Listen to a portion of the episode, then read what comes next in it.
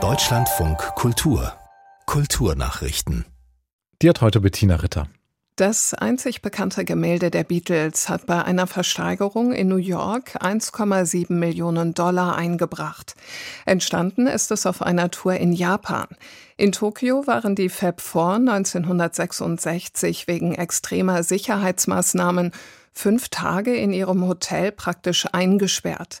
Dabei gestalteten sie aus Langeweile mit Hilfe von Malutensilien des Hotels ein Bild. Es wirkt abstrakt und psychedelisch in überwiegend braun, rot, gelb und schwarz. Jeder der Musiker bemalte eine Ecke. In der Mitte ist ein weißer Kreis. Der Überlieferung nach stand hier eine Lampe, mit der die Musiker das Papier beschwert hatten. In den Kreis setzten die Beatles ihre Unterschriften. Da die Malerei teilweise an Formen des weiblichen Körpers erinnert, erhielt das Werk den Titel Images of a Woman. In Ägypten gibt es Streit um die Mykerinos-Pyramide, die kleinste der drei Pyramiden von Gizeh.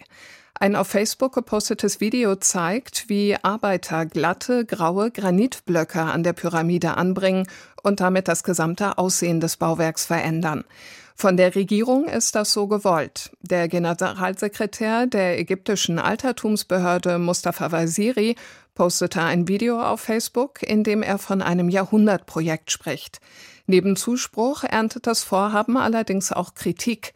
Insbesondere die ägyptische Archäologin und Professorin Monika Hanna äußerte sich mehrfach kritisch.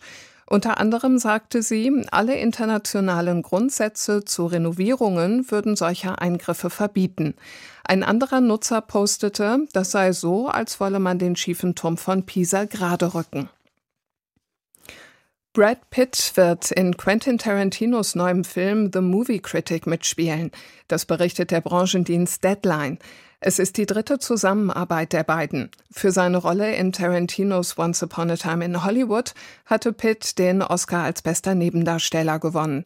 Außerdem hatte er eine Rolle in Inglorious Bastards. Welchen Part er in The Movie Critic übernehmen wird, ist noch nicht öffentlich.